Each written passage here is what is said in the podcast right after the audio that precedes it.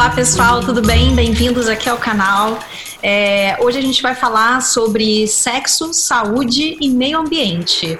A gente vai conversar com a médica carioca baseada em São Paulo, Isabela Correia, que é ginecologista obstetra e especializada em sexualidade.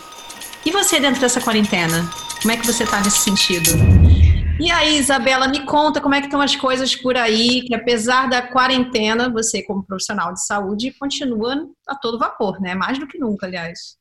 Então, a quarentena não me afetou ainda diretamente, né? A gente só sentiu os efeitos indiretos ainda da, da doença. Como eu sou ginecologista obstetra e trabalho em maternidades, então os hospitais gerais acabaram virando hospitais de, de atendimento ao Covid-19, né? Acabaram virando hospitais é, restritos para atendimento respiratório, alguns hospitais, e aí acabou que esses hospitais gerais estão é, tendo menos atendimento de maternidade em suas maternidades e sobrecarregando algumas outras maternidades, que são só maternidades simples.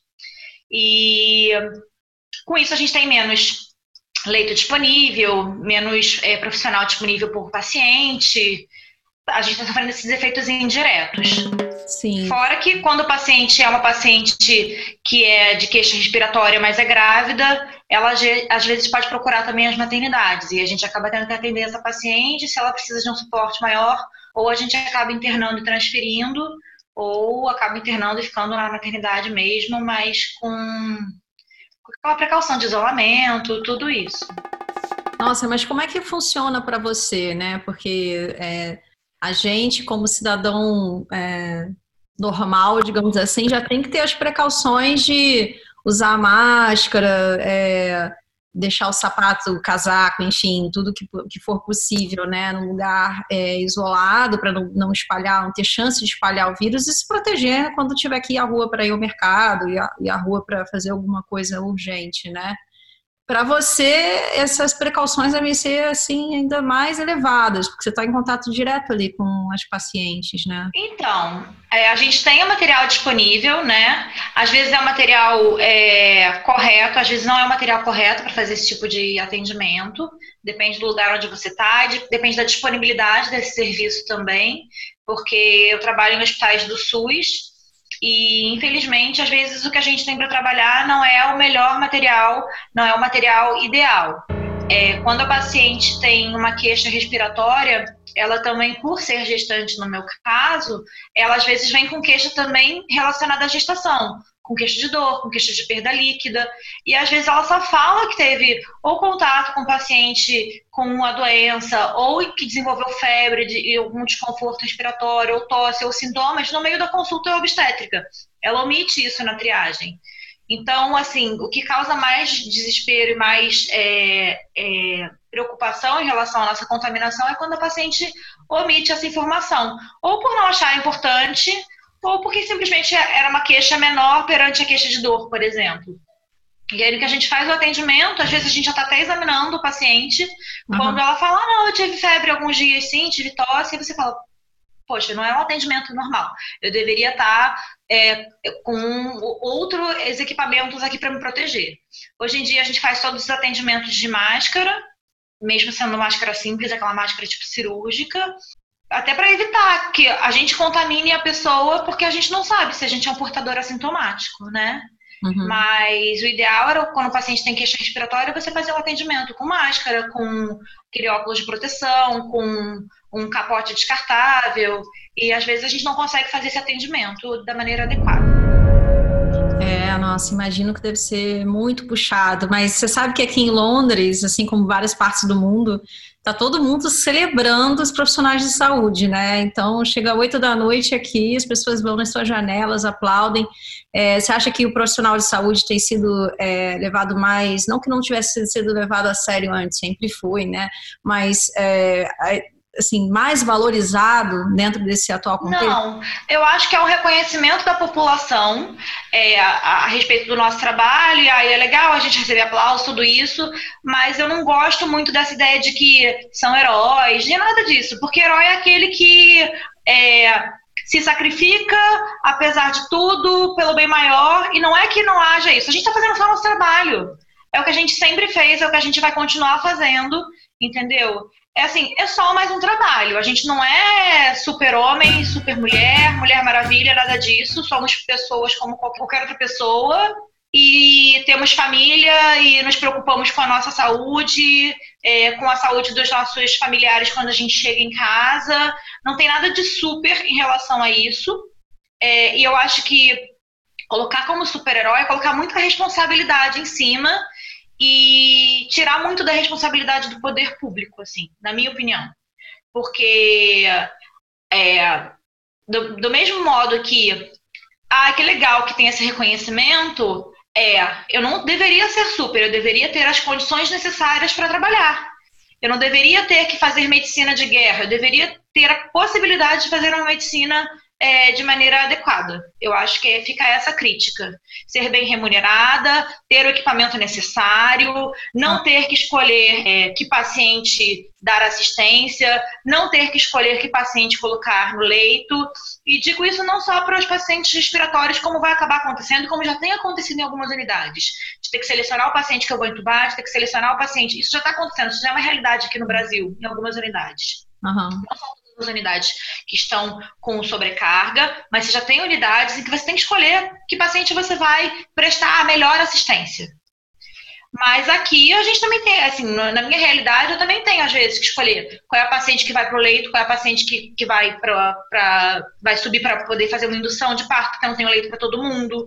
Eu tenho realidade que eu tenho que lidar e eu não deveria ter que lidar com isso. Eu deveria ter leitos, eu deveria ter material disponível para prestar melhor assistência para todo mundo. E aí eu acho que colocar isso como um heroísmo é uma é uma, uma forma de maquiar a realidade que a realidade podia ser mais, mais bela, a realidade podia ser melhor. Uhum. Eu acho que quando você coloca isso do, do herói, você, é, você tira um pouco essa, essa responsabilidade. E, mas assim, a, as pessoas gostam dessa imagem, né, do, do herói, porque quando você tem um herói, você não precisa é, se mobilizar para fazer nada. Porque você fica ali sentadinho esperando ser, ser a donzela em perigo. O herói vai e faz tudo para você.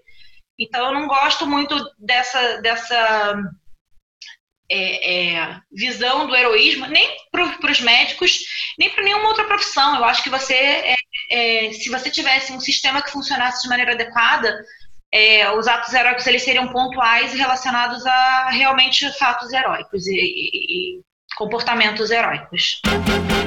É, eu concordo com você. É, essa responsabilidade e o peso do, do ser herói, né, para a população ou para qualquer coisa que seja, é sempre é, bastante delicado, né? E realmente ter estrutura para você trabalhar é o mínimo que você pode ter, né, para executar um trabalho com a competência necessária, mas também estrutura, né, material. Não, é, eu falo isso não só para como médica, eu falo isso para os enfermeiros, para os técnicos de saúde para o pessoal da limpeza, sabe? Se eles tivessem um pouco uma remuneração melhor, eu acho que seria um, um reconhecimento melhor.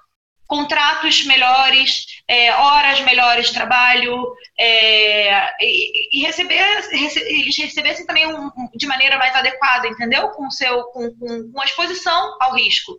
Porque eu me exponho, mas a pessoa que vai limpar a sala depois que eu faço atendimento, ela também se expõe.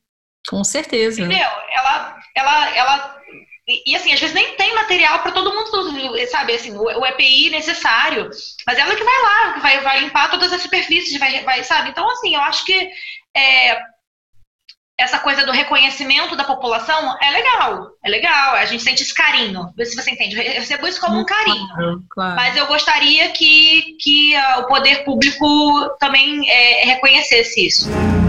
É, concordo com você. Bom, a gente está várias semanas em quarentena e, e aí trazendo e puxando um pouco para o meio ambiente, é, e você com a sua especialidade, eu queria que a gente falasse um pouco sobre como que as mulheres podem é, se relacionar é, com a sua higiene, com o dia a dia dentro é, de um cenário onde a gente precisa repensar nossa relação com o meio ambiente, né? Quais seriam as medidas sustentáveis que as mulheres poderiam começar a aplicar é, no seu dia a dia? Eu, por exemplo, parei de usar vários anos já absorvente, é, absorvente. Né? Eu comecei a usar o coletor menstrual, que foi assim uma maravilha na minha vida, por não gerar lixo e também pela praticidade, né? Aquilo vai durar bastante tempo, vários anos provavelmente, eu cuido direitinho. E, e funciona muito bem. Tem medidas que você gostaria de deixar é, dividir com as mulheres dentro da quarentena ou fora da quarentena, mas especificamente na quarentena, acho que é uma oportunidade da gente refletir sobre tantas coisas, né? Dos nossos hábitos, o que, que a gente gera de, de, de lixo, né? Então, queria que você dividisse isso com a gente. Então, eu acho que não é só na quarentena, né? Porque assim, na quarentena eu acho que fica até, talvez. Mais evidente, né? Fica mais é, evidente. Mais evidente porque você tá o tempo todo dentro de casa e você vê, né, aquele lixo acumulando, você fica. Certas coisas, eu, eu tava falando outro dia com uma amiga que é, na quarentena parece que a gente coloca uma lente de aumento em cima de várias coisas né, em cima das questões pessoais, em cima da, da, da, do, do, lidar consigo mesmo e, em relação a, a, tudo. Tudo dentro de casa também ganha essa, essa lente de aumento. É a questão do lixo também. Com a correria do dia a dia, às vezes a gente produz lixo e não se dá conta disso. Mas estando em casa o tempo todo, você, você repensa várias coisas. Eu acho que está na hora de repensar um monte de coisa e repensar essa questão do meio ambiente está sendo até é, mais é, fica mais evidente também porque você está tendo o impacto da quarentena no meio ambiente em vários lugares. Né? Você vê que é, os bichos estão indo para o meio da cidade, você vê que está diminuindo o buraco em camada de ozônio, você vê é, é, animais onde você não via antes. A, a Baía de Guanabara estava lendo uma reportagem falando que você começou a, a água está mais transparente porque tem menos é, fluxo de navegações. É, os canais de Veneza foram uma das primeiras coisas que a gente viu que, que ficaram mais transparentes por causa também do, do, do menor trânsito de barcos. Então, acho que a gente tem que pensar assim no meio ambiente e acho que o fato do ser humano estar tá restrito à sua residência, estar tá dentro de casa, circulando menos, poluindo menos, é uma coisa para a gente pensar, que talvez o planeta esteja lucrando um pouco com isso. Tem um lado bom de, de, disso estar tá acontecendo, que é o, o meio ambiente está tendo um tempo para se recuperar. Em relação a nós, mulheres, como produtoras de lixo, porque temos um, um, um ciclo menstrual e precisamos é, lidar com isso, é, eu acho que vale a pena a gente olhar para os absorventes que são ecologicamente mais menos danosos, digamos assim. Porque você pode ter, desde o coletor menstrual, né, que, eu, que, que você usa, eu, eu tenho também, mas você tem outros tipos também de, de, de absorventes e de, e de outros é, aparatos de lidar com a menstruação. Então, é, hoje em dia, a gente tem é, calcinhas que são absorventes, que elas têm um, um, um um forro, né? Que ele tem a capacidade de absorver, de não deixar esse fluxo voltar, não entrar em contato com a pele, não deixar a pele tão úmida. Você usa durante determinado tempo e aí você depois lava, você reutiliza essa calcinha várias vezes. Você tem absorventes sustentáveis que são absorventes desde que tem aquele modelo clássico com aba que você prende na calcinha, até mesmo só o, forro dessas calcinhas você tem o coletor menstrual e assim eu acho que é, esses tipos de absorventes eles ajudam também você entrar em contato com o seu corpo, você entrar em contato com o seu ciclo. Isso tudo também é um tipo de autoconhecimento, também é importante. É, eu entendo que nem toda mulher gosta de menstruar. É, as pessoas falam, não, porque tem que menstruar, porque você tem que entrar em contato com o seu, com o seu ciclo. Eu não, eu não acho que você tenha que impor nada para mulher nenhuma. Tem gente que fica muito bem menstruando, que gosta desse autoconhecimento, desse poder sobre o seu corpo, de entender que está no período fértil, entender como, como, como se comporta nesse período, entender que depois vai vir o período da, da, da da pré-menstruação e que. E, mas tem mulher que não lida bem com isso também. E eu acho que a gente tem que, acima de tudo, respeitar. Então, se é uma mulher que não, não tem indicações médicas, tem indicações clínicas de não menstruar, porque tem mulheres que têm problemas é, é, de saúde que, que é melhor a gente bloquear o ciclo menstrual dela, ou mulheres que simplesmente não, não gostam de menstruar, eu acho que a gente tem que respeitar isso, primeiro, em primeiro lugar. E depois eu acho que se a mulher quer ter, ter contato com o seu, seu, seu ciclo menstrual, ensiná-la a, a, lidar com isso da melhor maneira possível. E existem sim maneiras que são bem legais, bem bacanas para a gente é, fazer isso sem poluir. desde esses absorventes que eu falei até o coletor. É, eu já vi outro dia um vídeo que uma coisa que eu nem nunca tinha visto aqui no, no, no Brasil e era um um aplicador de, de absorvente interno. Uhum. Tá, absorvente interno não é o melhor é, método porque ele interfere na flora? Ok, mas tem mulher que gosta, tem mulher que, que precisa usar de vez em quando um absorvente interno, tem mulher que não se adapta ao coletor. E aí ele era só um aplicador, mas só de, só de você ter um aplicador que era você lavava e reutilizava, você já diminuía. Em menor grau, você diminuía o, o, os dejetos? Sim, mas você pensa que cada, cada vez que a mulher for aplicar um absorvente interno com um aplicador, ela gera um lixo de aplicador e um lixo de absorvente interno. É. Então, acho que você pode é, diminuir essa, essa produção de lixo, desde é, diminuir drasticamente, como um coletor menstrual, que você usando ele é, adequadamente, higienizando ele adequadamente, ele pode durar 10 anos, né? Até simplesmente um, um, um aplicador que seja é, reutilizável. Então, eu acho que existe sim um jeito da gente impactar menos o ambiente, não importa o quão verde você é, não importa o quão preocupada com o meio ambiente você é, é só sentar e pesquisar um pouco que você pode sim ter um impacto sobre isso, sobre, sobre é, diminuir o seu impacto no meio ambiente. Uhum. Você não precisa ser super engajada, super verde. Se você tiver um pouquinho de tempo, um pouquinho de curiosidade, você já consegue diminuir um pouco o impacto. E se todo mundo diminuir um pouquinho, eu acho que faz uma grande diferença. Ah, sem dúvida, né? Eu acho que é um momento de reflexão e, e autoobservação. E por que não, né? Pensar em aderir métodos mais sustentáveis e, e, e se entender também, né? Acho que é um momento é, que a gente está percebendo muitas coisas, né, dentro da nossa, do nosso ritmo de vida, né, para quem ainda trabalha home office e, consegue se adequar com os horários. Então, é, é uma oportunidade, eu acho, eu vejo, assim, para a gente poder se, se observar e mudar as coisas que não são mais é, aceitáveis dentro de uma sociedade. Né? A gente sente que o sistema está passando por um processo frágil e a gente precisa repensar também a maneira que a gente se relaciona, né? E eu falo, óbvio, de meio ambiente aqui no canal e, e é o tema que eu abraço na vida, mas é, foi o que você disse mesmo, né? Ninguém precisa ser super, ultra, mega engajada para fazer uma simples pesquisa e ver, bom, Não. talvez inclusive eu vá até economizar, além de ser mais sustentável, economizar em quantidade de absorventes, em coisas desse tipo. Você faz é, especialização em sexualidade, isso é muito claro no seu Instagram, que eu adoro, inclusive. E bem, eu fico pensando como é que tá o sexo na quarentena, né? Será que as pessoas estão fazendo mais, fazendo menos? É uma boa oportunidade para explorar o corpo, para se conhecer e tentar coisas novas. É importante ter um relacionamento sério com o nosso corpo? Para mim, sem dúvida. Então, é, eu tenho tido vários feedbacks de amigas e de, de amigas, tanto solteiras quanto casadas, né? E aí, até no início da quarentena, recebi vários memes falando: ah, agora é a vingança dos casados, agora os casados vão transar mais do que os solteiros. e eu acho que a quarentena veio colocar uma lente de aumento em cima de várias coisas. E essa lente de aumento, ela maximiza tanto coisas boas no relacionamento quanto coisas ruins. Então, é, quem é casado tem mais oportunidade de transar nessa quarentena.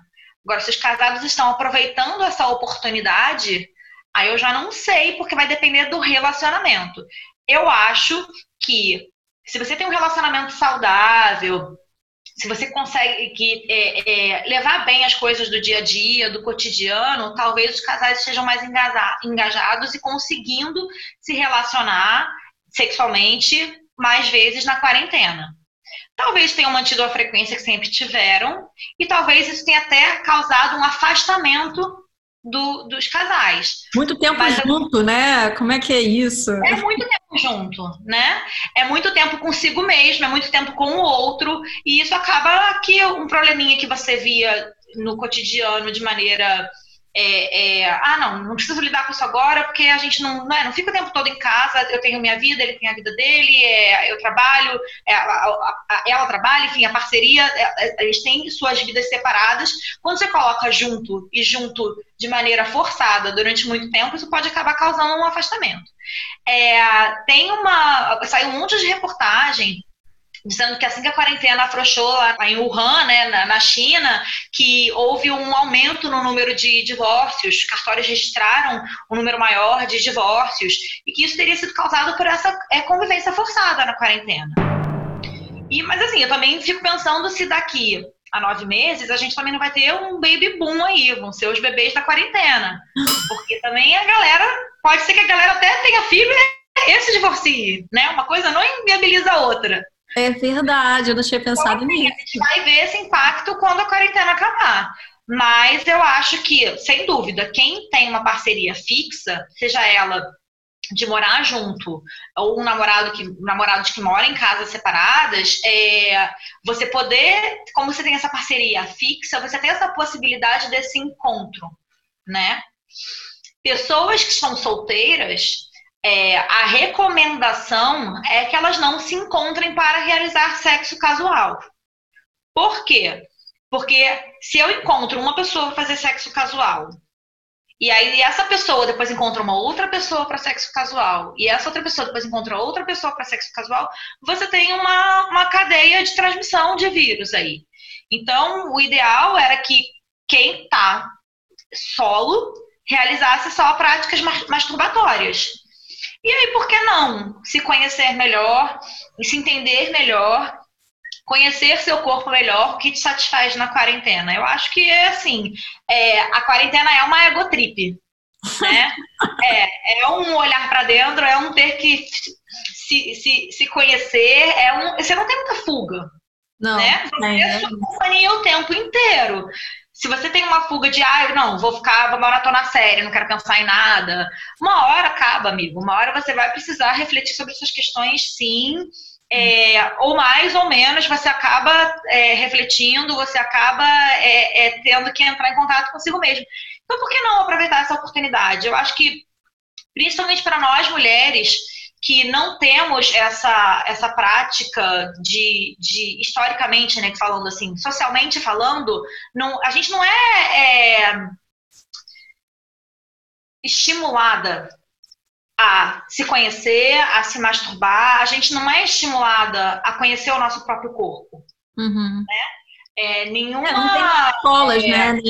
É muito raro ter educação sexual nas escolas, né? Até mesmo dentro das famílias mais conservadoras. É muito raro você ter uma educação sexual adequada. É. é. eu me lembro que no colégio eu tive educação sexual, mas o que, que era educação sexual no meu colégio? Que era, né? Um colégio de uma educação mais é, é, rígida e, e bem tradicional. Era uma professora que era uma assistente social que pegava um, um cavalete enorme com várias fotos de doenças sexualmente transmissíveis e falava: se você não usar preservativo, senão isso que vai acontecer. Nossa. E aí um monte de adolescente de 12 anos, 11 anos, sei lá, olhando aquilo, pensando: gente, que coisa horrível, não quero pegar isso. Era isso.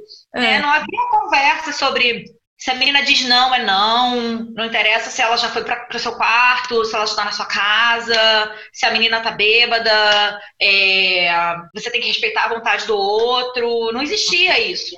Né? Não, existia uma, uma, conversa sobre o que, que é apropriado, o que, que não é apropriado em relação às idades, de que é, até você ter 14 anos, a lei diz que não interessa se você quer muito ficar com um menino de 20, isso não, não, é crime, é, né? É, é, é, então, assim, eu acho que você tem que conversar com crianças é, desde de, de, de, pequeno, desde a infância, e essa, essa, isso deveria vir de casa.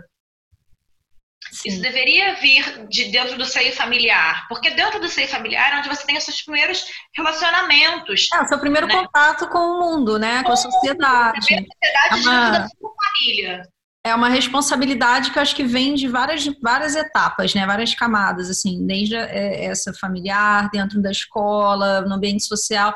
Só que é isso, né? A gente é, precisa estar sempre atento, né? A isso ao redor. Nós, a nossa geração, a gente é, não cresceu com essa orientação, mas é, graças a médicos como você, é, hoje e também a tecnologia, eu acho, né, o fato de você conseguir ter acesso à informação, ir num canal é, de YouTube para se informar de certas coisas, no Instagram falar com as suas amigas, né, hoje em dia a gente tem já essa consciência é, é, de poder expressar o que a gente está sentindo, falar de assédio, de assédio, e de outras questões de abuso, que seja com mais liberdade, né? Ainda que tenham muitas meninas que têm dificuldade é, por medo, por, uh, enfim, ameaças, qualquer situação de estresse que possa acontecer, né? Mas é, é, é eu sinto que pelo menos eu sinto que vem um movimento crescente de, de mais é, coletividade e integração, né? Bom, como você está o tempo todo é. com mulheres, como é que você sente isso? Então, eu acho bom, acho ótimo que isso venha acontecendo. É, e por mais. Eu, eu tendo a ser muito pessimista para enxergar algumas coisas e muito otimista para enxergar outras. Em relação a isso, eu penso que ainda bem que está havendo esse movimento. Mas aí, quando eu olho para meninas mais novas que chegam com queixas e eu falo ainda não é suficiente. Hum. Precisamos fazer mais.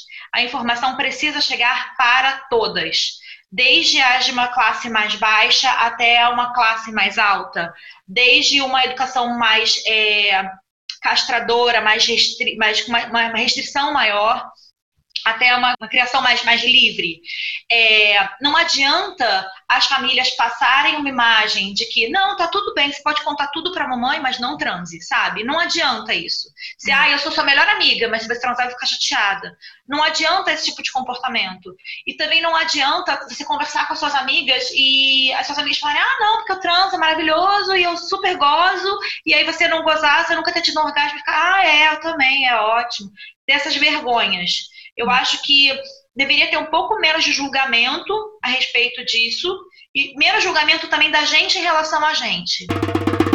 E eu acho que aí voltando lá para outra pergunta, eu acho que você ter um autoconhecimento sobre o seu corpo te ajuda muito sobre isso. É, apesar de a gente estar em 2020, tem muita mulher que nunca pegou um espelho, nunca se olhou. Uhum tem muita mulher que não sabe que o buraco do xixi é diferente do buraco que sai a menstruação, que é por onde você tem relação sexual. Uhum. É, depois de muitos anos, é, já na fase adulta, na, na, primeira consulta que eu fiz com uma ginecologista humanizada, né, não sei é, como, como, é a melhor nomenclatura, mas eu identifico assim, é, é, foi exatamente essa experiência de pegar o espelho, assim. Eu falei, gente, não, nunca, até, óbvio, a estética e o, o que, que funciona e tal, eu sabia, mas realmente ter esse, esse, esse contato é, comigo mesma foi uma surpresa e uma descoberta, assim, uma redescoberta, sabe? De vários níveis. Então foi muito importante, eu acho que é, esse encorajar, né, esse, esse, processo de encorajar as meninas elas se descobrirem, se olharem, se perceberem, e por mais que você saiba anatomia, é, é o teu, é diferente, né, assim, Sim. é a sua vagina, é o seu espaço íntimo, único, e que só você vai ter daquele jeito, daquele formato, daquela cor, e enfim, é, eu achei assim muito transformador, sabe, ter essa esse Mas é. comigo mesma, assim. Eu falei, gente, por que eu demorei tanto tempo? Por quê? Mas eu acho que assim passa batido e, e assim muita gente pode estar tá, é, é, vendo a gente pensando assim, ah, besteira, mas eu me conheço. Eu tenho certeza que eu me conheço. E, e você, não, você não sabe o número de mulheres que já foram num consultório e falaram assim para mim, doutor, então surgiu uma bolinha Dá pra dar uma olhada? Que eu tava tomando banho, aí eu passei o dedo, eu vi essa, senti essa bolinha e não tava aí antes. E quando você vai examinar, você fala assim, me aponta onde é exatamente, porque eu olho e falo assim, tá tudo normal, pensando, né? Tá tudo uhum. normal, não tem bolinha nenhuma. Então você me aponta, por favor. Aí a pessoa aponta, você fala, mas aí você vai lá olha e você fala assim, gente, isso aí é só uma, uma prega de mucosa, por exemplo. Na uhum. entrada da vagina tem uma. A mucosa é irregular. Aí eu olho e falo, mas desapareceu? Não, doutora, tá aí, elas continuam apontando. E eu falo, gente, isso aqui, eu penso, né? Isso aqui sempre esteve aqui e essa pessoa nunca viu. Ela nunca se deu conta. Até que um dia, durante um banho, ela, sei lá, vai se lavar e põe o dedo um pouco mais para dentro do introito vaginal ou passa, enfim, ela repara que aquilo, que aquilo existe. Uhum. Isso não aconteceu uma, nem duas, nem três, nem quatro, nem cinco. Isso aconteceu várias vezes de olhar a anatomia e falar, tá tudo normal, não tem nada aí de estranho, não tem nada, essa bolinha não existe, na verdade ela existe, mas ela é normal, é da sua anatomia. Só notou e a agora. nunca reparou. É. Entendeu? Então, assim, eu fico pensando no quanto de mulheres esclarecidas, bem resolvidas sexualmente, não é só quem, quem é mal resolvido de, na vida sexual que tem que se olhar, não. Todas nós. Pega um espelho, se conhece, dá uma olhada, dá uma checada. A gente não olha para o nosso rosto todo dia no espelho. A nossa vagina é tão nossa quanto o nosso nariz, quanto o nosso olho, quanto a nossa boca. Sabe? E assim, é... aprende a se olhar, aprende a se gostar, aprende a se reconhecer, aprende a entender que, sim, é um pouco mais marronzinho aqui, é um pouco mais rosinho ali. Sim, eu sou mais morena, então vai ter um aspecto diferente da que eu vejo no livro, da que eu vejo no filme, da que eu vejo na televisão, da que eu vejo no filme pornô. Então, assim, sim, somos todas diferentes inclusive com vulvas diferentes, com os corpos estão diferentes. Então, por, sim, e essa sou eu, esse é meu corpo, essa é minha casa durante toda essa jornada aqui na Terra. E sim, aprender a se aceitar e a se reconhecer. Até para quando você tiver uma coisa diferente, sentir uma coisa diferente, você conseguir identificar isso e saber explicar para alguém. Eu hum. acho que e, e, também esse autoconhecimento ele é não só do ponto de vista é, clínico, é, médico, enfim, para uma queixa que venha surgir, mas um autoconhecimento para você falar para seu parceiro, ó, oh, fulano, não mexe aqui não, que me dá um pouco de nervoso, explora essa área aqui. Eu acho que é, é, masturbação, vamos aproveitar que podemos fazer, vamos aproveitar que os sex shops estão entregando. Sabe, quem tem vergonha não quer ir num sex shop, compra online. Agora também os sex shops estão todos fechados. Compra online. Pesquisa. Tem um monte de possibilidade na internet. Manda um direct para um Instagram de um sex shop, pergunta, faz uma consulta com a vendedora online, sabe? Você tem N, tem N vídeos que você pode procurar de gente recomendando é, estímulo X, Y, Z entendeu? É, formato, não é só, né? É, não é só. Formato. formato. Se você não gosta de penetração, você não precisa gostar de penetração, gente. Eu acho que também, assim, também é, a gente tem tanta coisa para falar sobre sexualidade. É um tema tão extenso. E assim, é, é, tem mulher que não, não aborda isso porque nem sabe como. Então, senta sozinha, busca uma leitura, busca alguém que fale uma linguagem que você se identifica. Existem muitos ginecologistas hoje que estão abertos a conversar a respeito disso, a postar conteúdo interessante. E às vezes você não vai se identificar com o que fulano fala, mas você vai se identificar com o que, com que outra pessoa fala, entendeu?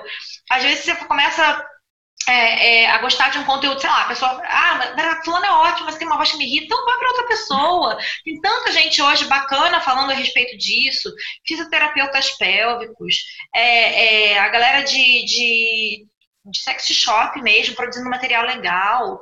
E é isso, se você também não tem a possibilidade de gastar dinheiro com isso, ou você não quer gastar dinheiro com isso, gente. É. Vamos. né? Ser é. natural, né? Já tá com a gente, já nos acompanha a vida inteira e é isso aí. E assim, é, é, é muita coisa, é muita coisa, mas assim, acho que se conhecer, entender onde fica o clitóris, como ele funciona, entender que o prazer da mulher, ele é clitoriano. Você vai ter prazer durante a penetração?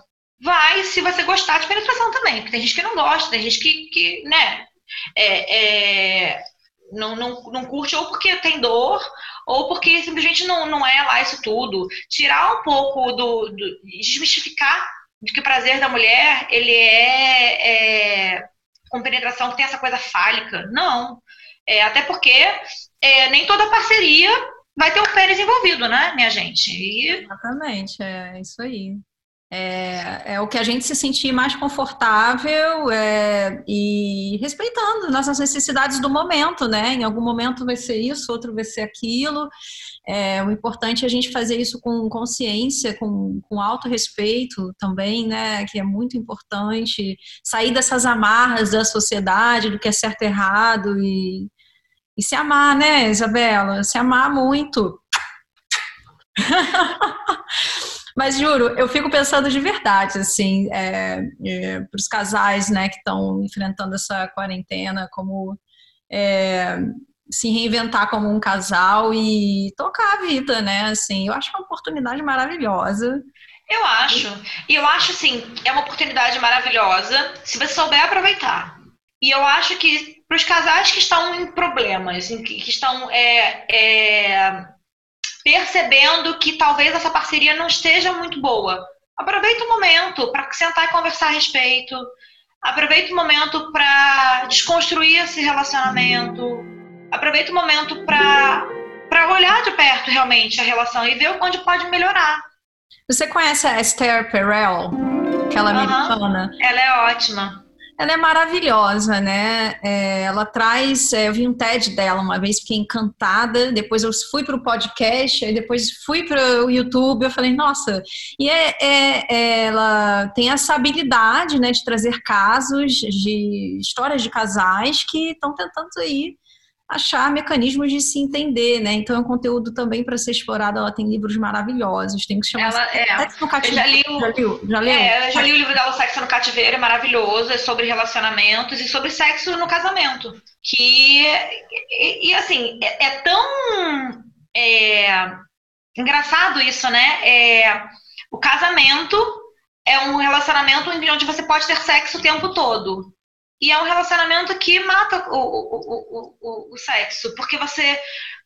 É, ela diz que você precisa ter um certo mistério, um certo é, é, desconhecimento em relação ao outro para manter essa chama acesa. E a intimidade mata isso. Então a intimidade vai sepultando o desejo. Rotina. Ela fala sobre isso, sobre essas artimanhas para você é, tentar driblar a intimidade e manter a chama acesa e dar exemplos de vários casais. É um livro muito legal. É bem maravilhoso.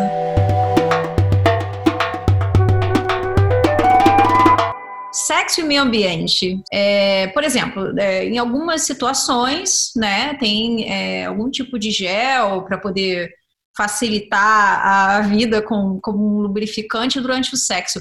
Tem alguma substância que a gente deve evitar utilizar, é, que esteja inserida nesses produtos, mas que não estejam é, de forma clara ali para o consumidor? Como é possível ter um sexo sustentável evitando produtos que não sejam adequados, que não estejam alinhados com a saúde do planeta?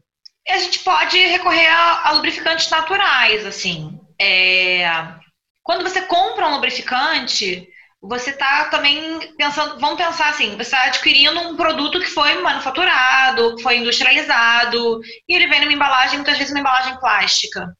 É, e as pessoas não pensam que às vezes a gente tem coisas na nossa cozinha que a gente poderia usar como lubrificante, por exemplo. Óleo tem de coco? Vaginal, óleo de coco, por exemplo. É, azeite, e aí você, é, o óleo de coco, então, ele é ótimo, porque ele não interfere na flora vaginal.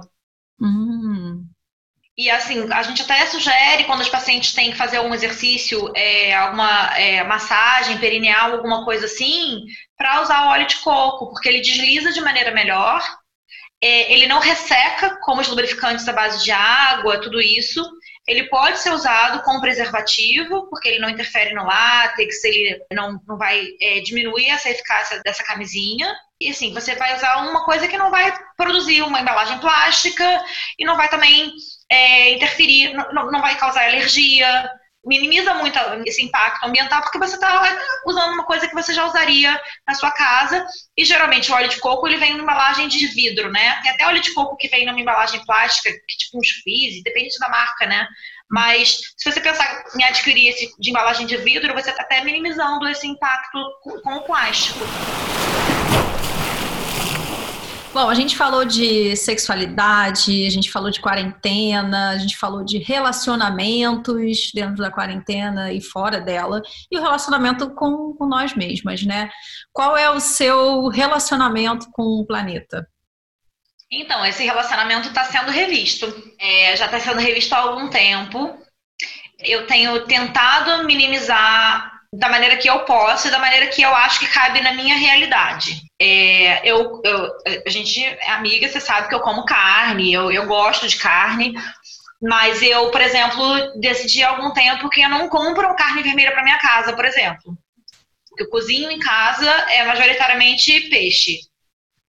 E é óbvio que se eu vou a algum lugar e me dá vontade de comer carne, eu ainda como, mas esse, esse consumo tem sido bem reduzido em relação ao que eu comia anos atrás. Eu não tenho hábito de ir à churrascaria, ser uma devoradora de carne, isso não faz parte do meu dia a dia. Uhum. É, quando eu vou ao mercado e tem alguma embalagem plástica ou uma embalagem de papel para o mesmo produto, por exemplo, farinha de trigo, ovos, eu dou preferência para o produto que vem embalado em embalagem de papel. Eu tento minimizar no meu dia a dia é, a quantidade de plástico que eu produzo, a quantidade de dejetos que eu produzo, é, tento reduzir meu tempo de banho para gastar o um mínimo de água.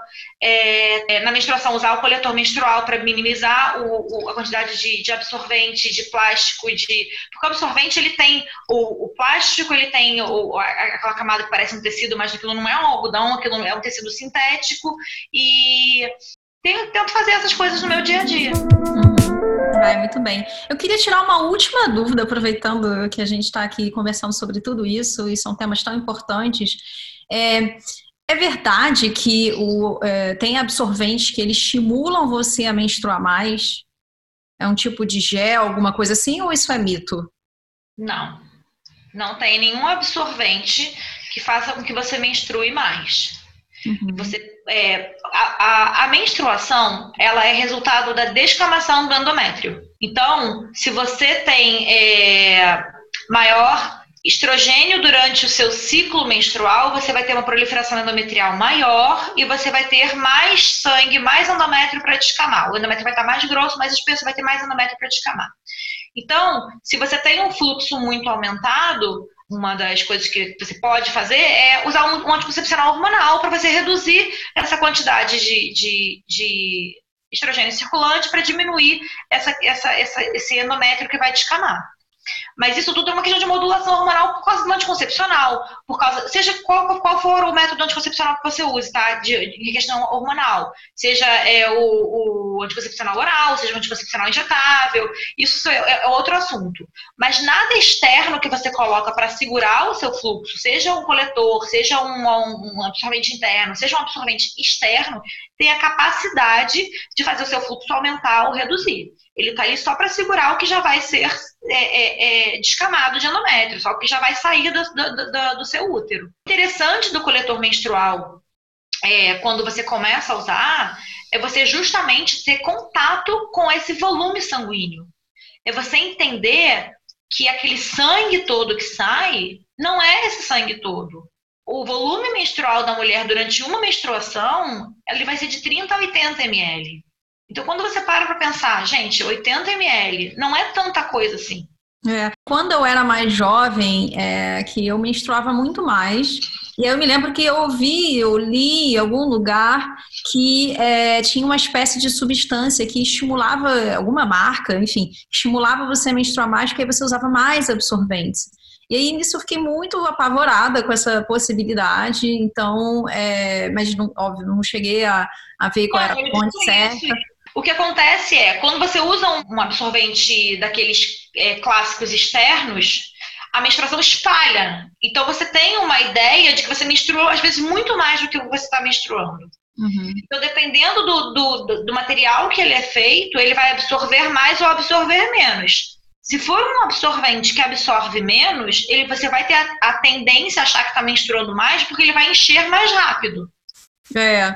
No entanto, com, com coletor, é, quando eu vejo, eu falo, nossa, né? Eu achava que eu menstruava muito mais, né? Talvez seja a idade, enfim, essas coisas que. Existe uma variação, nem todo, nem todo ciclo menstrual vai ser igual. Pode acontecer de num ciclo você menstruar muito, no outro ciclo você menstruar menos, no outro ciclo.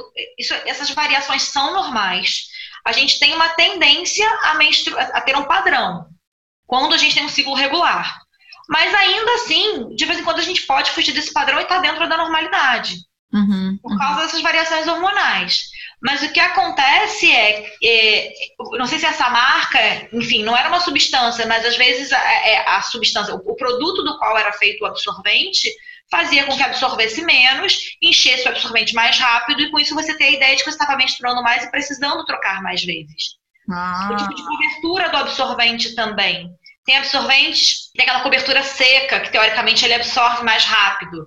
E aí você, uma camada até meio plástica. Eu nem gosto muito, porque esses são os absorventes que causam maior índice de dermatite porque como ele é uma camada muito é, é, uma camada meio plástica mesmo, é, você transpira e essa transpiração não, não evapora, você fica o tempo todo ali meio úmida, e isso faz com que você tenha mais, mais casos de ter dermatite, de ter é, tipo uma alergia, sabe? Tem muita paciente que fala, ai, eu tenho muita coceira, muito desconforto, e quando você vai ver, está relacionado ao tipo de absorvente que ela usa. Uhum. E aí você tem que recomendar para essa paciente ou um absorvente que cause menos é, é, irritação na pele, aquele de cobertura suave, ou até o coletor menstrual, que ela vai ficar em contato com a, a, a vulva dela vai ficar em contato com a calcinha.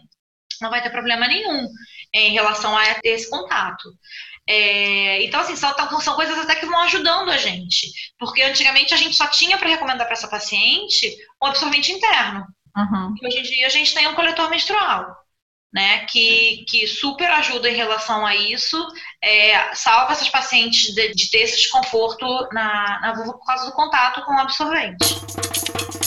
Bem, eu estou aqui com a Isabela Correia, médica baseada em São Paulo. Ela é ginecologista obstetra especializada em sexualidade. A gente conversou sobre sexo, relacionamento, meio ambiente. Obrigada, Isabela. Um beijo! Uhul!